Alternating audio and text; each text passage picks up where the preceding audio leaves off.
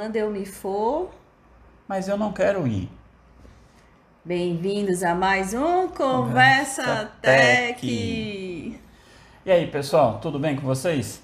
Né? Bom dia, boa tarde, boa noite, dependendo da hora que vocês forem ver isso. Essa frase não é nossa, essa frase é do Mário Sérgio Cortella, né? um dos filósofos que a gente tem aí no Brasil que é mais eloquente nas redes sociais. E eu me deparei com essa frase quando você está assim, final de noite, retornando de viagem, com aquele dedão passando ali só para você passar o tempo. E apareceu ele falando, eu fui, fiquei curioso do que ele estava falando e eu vi essa frase. Ele falando, não só ela, mas o resto, né? Assim, porque tentando responder o tal do eu não quero ir, né? Então, quando eu me for e todos vamos, né? E a resposta a esse quando eu me for também sempre é: eu não quero ir. Quem quer, né? Ninguém quer ir. Engraçado que tem um bocado de gente que reclama da vida o tempo todo, mas quando se depara com alguma coisa que realmente tem o potencial de finalizar a vida, as pessoas ficam assustadas, né? Não querem ir, não querem, não querem chegar nesse negócio chamado morte. E a gente tem bem uma cultura, né? Vai se aproximando o final do ano, a gente vai naturalmente fazendo uma reflexão de como foi nosso ano, de como está nossa vida. Acredito que isso é de senso comum, né? O quanto a gente começa a parar para pensar é, no que, que a gente realmente acrescentou na nossa vida. Acho que o que eu tenho é bem interessante e a gente tem bastante coisa para falar aqui no Tech Social.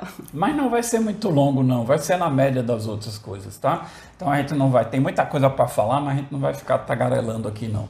Né? Então a primeira coisa que a gente que, que me fez, né? Eu achei que eu ia passar pela frase normal, mas aquele negócio ficou na minha cabeça.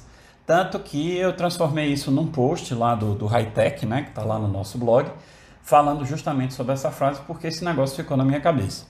E ela tem tudo a ver com o que a Michelle acabou de falar, ou seja, a gente está num período natalino, a gente fica mais emocional, mais reflexivo, a gente começa a lembrar das pessoas que não estão mais entre nós, né? E o Cortella fala muito bem, existem pessoas que nos fazem uma falta imensa, como existem pessoas das quais a gente acha melhor que realmente elas não estejam é, presentes, né? Então, assim, a gente fica lembrando dessas pessoas que fazem falta imensa. Por exemplo, para mim, a época de Natal e Ano Novo é um negócio bastante complicado, porque me reflete toda a parte de, de, de, de criança, de, de, de infância, e eu já perdi meus pais. Então, a gente sempre fica naquele negócio meio tristonho. Né? E a, a, a, conversa até que a gente sempre traz coisas aqui, tirando a mãozinha, porque eu sou bem italiano, né? Tem que falar gesticulando. Então, o, a gente tem, gente tenta falar muito do ambiente 21, dos, do, da startup U, dos negócios, do seu negócio, de você se ver como modelo de negócio. De se autoavaliar, né? Então, Acho que a gente podia até falar também do pós-viagem, né? Não sei se vocês lembram, mas o Conversa Tech passado, ele estava falando também sobre essa questão de. Acho que foi um dos temas do high-tech, né? De Isso. ser mais fluido né? Isso. De não, não ter o controle absoluto, não querer ter o controle, porque nós não temos mesmo, né? Exatamente. Não querer ter o controle absoluto de tudo, né? Fiz, e aí, nesse conta... post, nesse post eu lá escrevi a resposta. Eu sou um ser em construção, né? Eu tentei, eu tentei, eu juro que eu tentei. Mas foi engraçado a gente perceber, sim, sim. né, como como as coisas vão acontecendo, você vai ficando assim, é, enraivecido, pé da vida pelas coisas, e de repente você olha assim, tá, beleza, o que que sua raiva vai fazer em relação a resolver o problema? É isso, é né? Então assim, ah, o voo atrasou, tá, beleza, você ficar com raiva, o que que vai adiantar, né? O que que vai mudar? Não vai mudar nada. Então, assim, a raiva deixou de acontecer? Não, não deixou de acontecer, tá certo? Então, assim, o que que, o que, mas que eu... é uma coisa, desculpa interromper, mas uma coisa que você falou também essa semana num dos posts, que eu achei muito legal, dê nome aos seus sentimentos. Pois é. Aí... Então, eu acho que só em a gente ter essa consciência de que nós estamos é, zangados. exatamente, estamos tendo raiva e a gente aquele sentimento está nos controlando. É, faz toda a diferença. Faz. E é justamente nisso que eu dei a resposta. Ou seja, essa consciência já começa a mudar as coisas. Ou seja, você, você sabe que você está ficando zangado, você sabe que isso vai levar a um descontrole, e antes de você ficar realmente possesso, né, o que, que eu, eu consegui fazer? Eu consegui é, fazer com que essa raiva descesse mais rapidamente, tá certo? É o ideal? Não, não, não é o ideal. O ideal do controle seria você nem chegar a ficar zangado, tá certo? Mas eu achei muito interessante como eu me propus a fazer isso, a ficar mais consciente sim, disso, sim, sim, a perceber isso e realmente melhora bastante, cara, porque assim é, aquela raiva só vai te desgastar né? Você fica cansado depois, você fica aborrecido, você termina machucando pessoas que você não pode voltar atrás, né? Porque a gente já falou aqui, quando a gente pede desculpas, ok, é desculpa, mas a coisa já aconteceu. A sim. mágoa já foi, sim, já foi feita, tá certo? Então, equivale a você bater numa pessoa e depois diz, desculpe. Mas o batido, a pancada é, está lá. Tá aquilo realmente você perde, né? Exato. E às vezes a gente demora a perceber que perdeu. Isso. Então, assim, foi uma experiência bem interessante, né? Então, de tornar, de eu ficar um pouco mais fluido e me permitiu realmente curtir melhor as coisas, mesmo estando muito cansado, porque a gente fez uma viagem muito curta e é aquelas viagens maratona, né? Então você tem mil coisas para ver é, e você faz tudo e meio pouco tempo para pouco tempo para curtir aquilo. Então a gente fica realmente muito cansado e a gente tende a ficar meio meio. Como é que vocês me chamaram? Pitizento, né? Tendo uns pitis. Sempre que a gente viaja, a gente dá um apelido para cada um. E dessa vez o, o pitizento é ele. Pois é, porque. Quase que ele destrói o check-in da, da Gol. Não, eu não destruí o check-in da Gol, não bati em ninguém, não saí gritando. Não, ele percebeu, ele percebeu certo? que. Mas ele... a vontade, certo? Se a Gol estiver percebendo aí, estiver me ouvindo, a vontade, não só minha certo? É. Porque tinha uma multidão lá e realmente a vontade daquela multidão era destruir aqueles negócios que dali, pois porque é. o tratamento foi muito ruim. Mas, Mas isso é... não é o caso daqui, né? É, não, conversar e, como, e como espectadora, não, até que é o caso no sentido de que a gente é, exercita aquilo que a gente fala aqui, né? Sim, é, claro. E a Tech Social para a gente tem sido uma mentoria uma muito legal. Uma auto-mentoria muito legal. E aí, no caso, eu que sou a pessoa de fora, no sentido do perceber, né? É, eu percebi que o Alberto realmente vem, vem controlando mais esse gênio dele, e isso é muito legal. É, não sei se é o efeito da aposentadoria,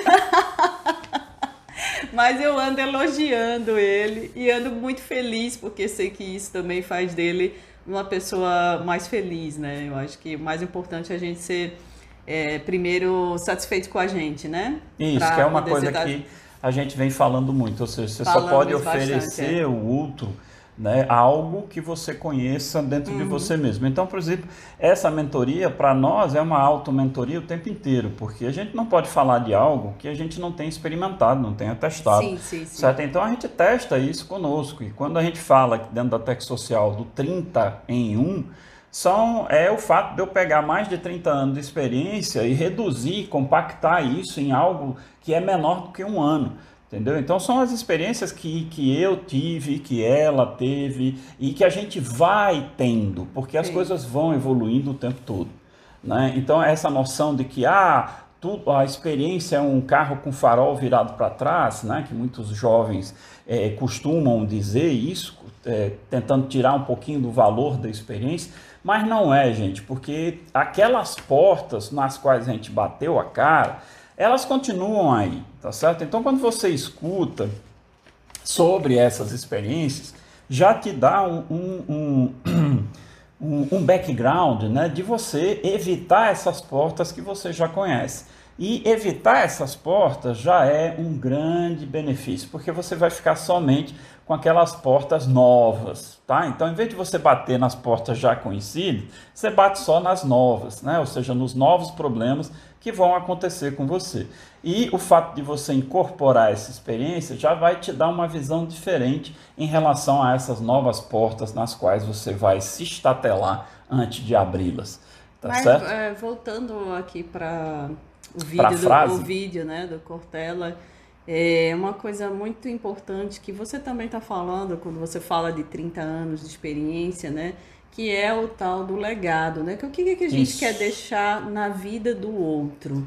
Porque ele diz que a gente só né? vive, né? só permanece, né? Ou seja, é, eu não quero ir, mas eu só permaneço em alguém quando eu, eu causo saudade nessa pessoa. É, ele é. usa um termo muito interessante, quando você se torna importante. Inclusive, a gente já fez um Conversa Tech, torna-te importante para alguém. Exatamente. Então a conexão está aí, certo? A gente, a gente à medida, nós tivemos dois, dois eventos, vou falar em dois eventos, tá? Primeiro, o, o, as redes sociais, né? que não é um evento pontual, mas é um desenvolvimento de um processo de comunicação digital. Muito disruptivo, que até hoje gera tabus enormes. Isso. E o outro evento foi a questão da, da pandemia, que deixou a gente mais restrito, sem contato, onde essas redes sociais tiveram um papel importantíssimo para permitir o contato digital entre pessoas que não podiam se ver é, ao vivo e a cores.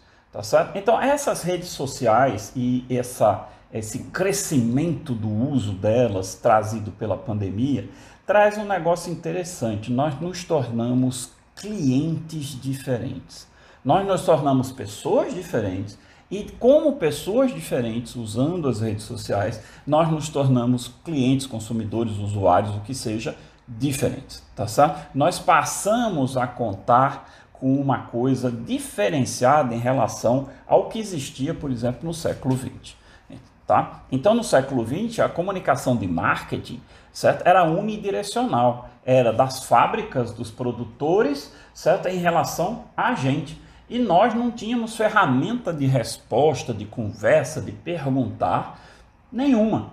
E a rede social tornou isso, virou isso 180 graus. Então Pela a gente. primeira vez a gente começou a perceber a preocupação de empresas em se comunicar de forma humanizada, né? De criar conexão. Exatamente. Né? Até porque o que a gente via era uma prateleira de produtos. Exato. E prateleira de produtos por prateleira de produtos todos temos, né? Então, assim, o que que me conecta, né? Aí vem de novo outro tema que a gente pegou aqui, né? Então você veja que é tudo isso que a gente está falando, legado, rede social, marketing, ambiente do século XXI, tudo isso é conectado, gente. Então, assim, é isso que a gente fala muito abra sua percepção, tire os preconceitos para perceber essas conexões. Então, por isso que nessas redes sociais hoje a conversa é diferente. E a gente procura agora, se fala muito mais do que se falava antigamente, dos elementos humanos de conexão. Porque se a empresa não tiver conexão com o cliente, o cliente vai procurar uma empresa que tenha. Né? Mesmo né? que o tecnológico esteja em alta, né? Ou seja, é, já existe uma, um conceito de era pós-digital, né? É, e essa, esse conceito de era pós-digital é que tudo é híbrido, assim... Ou seja, não, o digital desculpe, já está ali... Não é híbrido que eu queria falar, o que eu queria falar era ubico, ou seja, eu não percebo, está imperceptível. Exatamente. É, estar na nossa vida é, mesmo que a gente não queira, né? Eu, vou, eu não posso não querer usar a tecnologia dentro de casa, mas eu vou no banco é, e eu percebo que tudo ali é digital também. É só você perceber o seguinte: esqueça seu celular em casa. Qual uh. é o uh! sentimento que você tem, né? Então, assim, é, é uma coisa que se tornou extensão nossa. Né? Então tá, tá sempre ali na nossa mão e a gente usa o tempo inteiro e usa tanto que a gente nem percebe o quanto a gente usa. Percebam então, a questão do dinheiro, né? Eu brinco muito com a mamãe que ela diz: Ah, eu vou te dar um dinheiro. Eu disse: Eu não quero.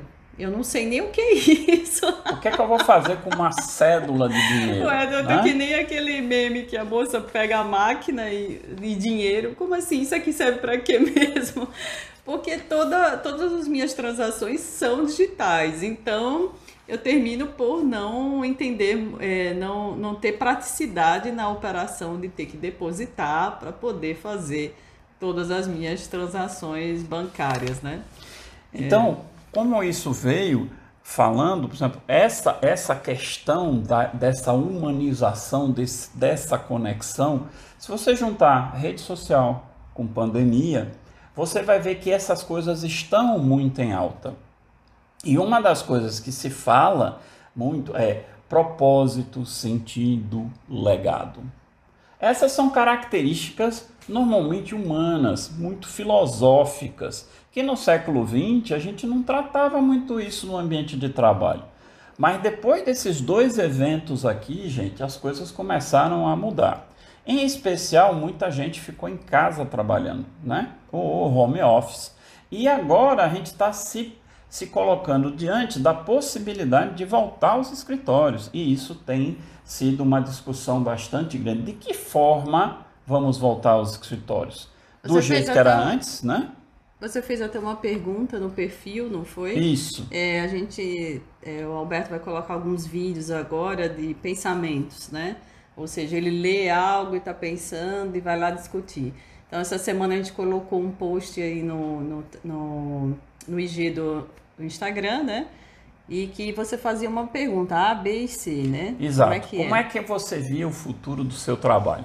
Né? O futuro completamente home office, um futuro híbrido, meio home office, meio escritório. Esse híbrido, por sinal, tem tido uma discussão muito violenta com pessoas querendo assim dias de escritório, dias de casa, pessoas trabalhando em casa com pessoas trabalhando diretamente no escritório. Ou seria um perfil completamente é, office, ou seja, todo mundo de volta ao escritório como era antigamente. É uma discussão bastante grande. Certo? E uma coisa que vai rolar por bastante tempo, porque muitas empresas vão testar vários tipos de configurações para voltar a isso. E aí, o que, que você aposta? Eu, Eu coloquei que apostava no híbrido. Para mim, minha posição pessoal é que o híbrido é o pior dos mundos. Certo? É, se você considerar que você vai ter reuniões né, nas quais você vai ter gente presencial e gente é, em home office, né, vai ser um negócio difícil de lidar, de gerenciar, tá certo? Como, como é que você vai diferenciar as coisas de quem está no escritório de quem está fora, né? É, mas existem desafios em qual, quaisquer das opções escolhidas, né? Então é uma discussão longa e grande. Então vamos puxar de volta aqui para o que a gente estava falando, né? Propósito, sentido, legado, porque quando Cortella fala quando me for mas eu não quero ir, ele está perguntando para nós, né? Como é que eu faço para não ir? Né? O não ir não é uma escolha nossa, todos nós vamos, tá certo? Isso é inexorável, tá ali, é, faz parte da vida, né? Como é que eu posso não ir? Aí surge a questão do legado, né? Que devido a esses dois eventos, redes sociais, pandemia, essas coisas afloraram e quando a gente está falando nessa época de Natal, aí que as reflexões acontecem. Ele faz até uma pergunta também, né? quem assistiu o vídeo, ele pergunta, né? É, se você deixasse de existir hoje, quem sentiria a sua falta? Que falta você faria? Isso, a pergunta é essa. Que Caramba. falta você faria? Faz aí essa reflexão para você né? e pergunta a você mesmo: se você não existisse, que falta faria?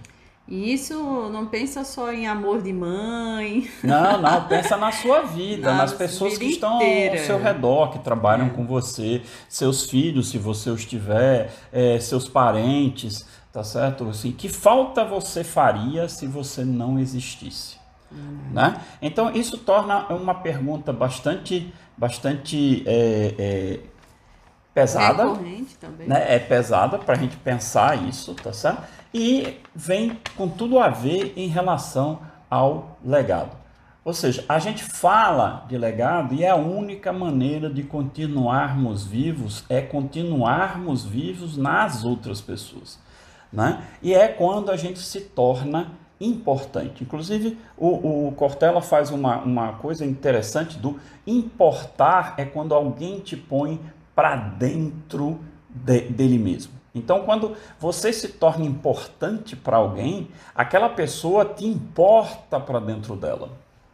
Sabe? Então, quando você olha isso, tanto do contexto humano, de você estar presente dentro das outras pessoas, ou seja, que você significa, você estará vivo através da lembrança que essas pessoas têm do que de você, do que você fez, do que você era. Tá certo? Então é muito importante, nós, nós mantemos vivos nossos pais a partir de quê? A partir das lembranças, das saudades que nós temos deles. Tá certo? E por que, que isso é importante na nossa vida? Porque se você parar para pensar, a primeira fonte de prazer que nós temos, e uma das mais intensas, é quando você ajuda alguém. Quando você presta um socorro a alguém quando você muda a posição de vida de alguém pelo, por um ato seu. Isso te dá um prazer, nos dá um prazer enorme, certo? e passa a ser uma fonte de, de, de felicidade. E quando a e gente. De troca também. Né? É, de troca mesmo, de Porque troca muitas humana. vezes a gente ajuda as pessoas sem saber, né? É, acredito que aconteceu já com várias pessoas de você de repente reencontrar um colega, um amigo e dizer, cara, aquilo que você me falou ou aquilo que você fez naquele momento que você nem lembrava, mas foi importante na foi vida significativo daquela... naquela pessoa. É, isso é muito forte, principalmente na gente, é, quem é professor vai entender, né? Quando a gente reencontra um aluno e diz, poxa, aquela sua disciplina, ah, caramba, isso faz Faz toda a diferença. Toda a diferença. E quando a gente, é o melhor dos mundos. Isso, e quando a gente olha isso através das lentes de uma startup ou seja, de você transformar o seu modelo de negócio, que a gente fala muito aqui na Tech Social, não é sobre você, é sobre os outros. Quando você transforma o seu modelo de negócio orientado a resolver problema dos outros, você está ajudando outras pessoas. Você está se conectando para oferecer soluções que melhorem a vida do outro. E se for verdadeiro, você vai ter tantos mais consumidores, fãs, Exato. né? Que já se fala há bastante tempo sobre trocar, né? Você não quer só consumidores, você quer fãs dos produtos. Exato. E aí uma coisa que me marcou também ontem, né? Se Marinho estiver assistindo, Marinho é um amigo nosso da Fazenda Caju e ontem a gente teve um, um momento de confraternização e ele falou uma coisa fantástica. Ele disse que às vezes os consumidores, né, perguntam, mas como é, como é feito esse queijo, né? E ele queria, ele que, não foi isso que ele disse que ele queria contar a história. É na realidade. Não, quanto custa? Perdão, é. é ele ficava assim, diz, poxa, quando a pessoa chega para mim e pergunta como, né? O, o, como é que você faz isso? De onde você, é, como é que você fabrica esse queijo? Por sinal, ele é o primeiro, a primeira queijeira artesanal certificada do estado do Rio Grande do Norte. Excelente. Então é um cara que está desbravando novos negócios aqui no estado. Né? Então, para quem tem é, fazenda, coisa, Gado, é. é, o, o, a Fazenda Caju é uma referência de como, de como trabalhar certificado, bonitinho, com respeito às, às normas de, de, de meio ambiente, de tratamento, de, de tudo. Então é um cara que se você precisar saber de alguma coisa, ele tem o maior prazer em se conectar com você e ajudar você no que for necessário. Né? Então, é, é, ele fala assim: como é bom quando alguém chega lá e pergunta como você faz. Foi, foi e isso. como é chato quando alguém vai direto e pergunta quanto é.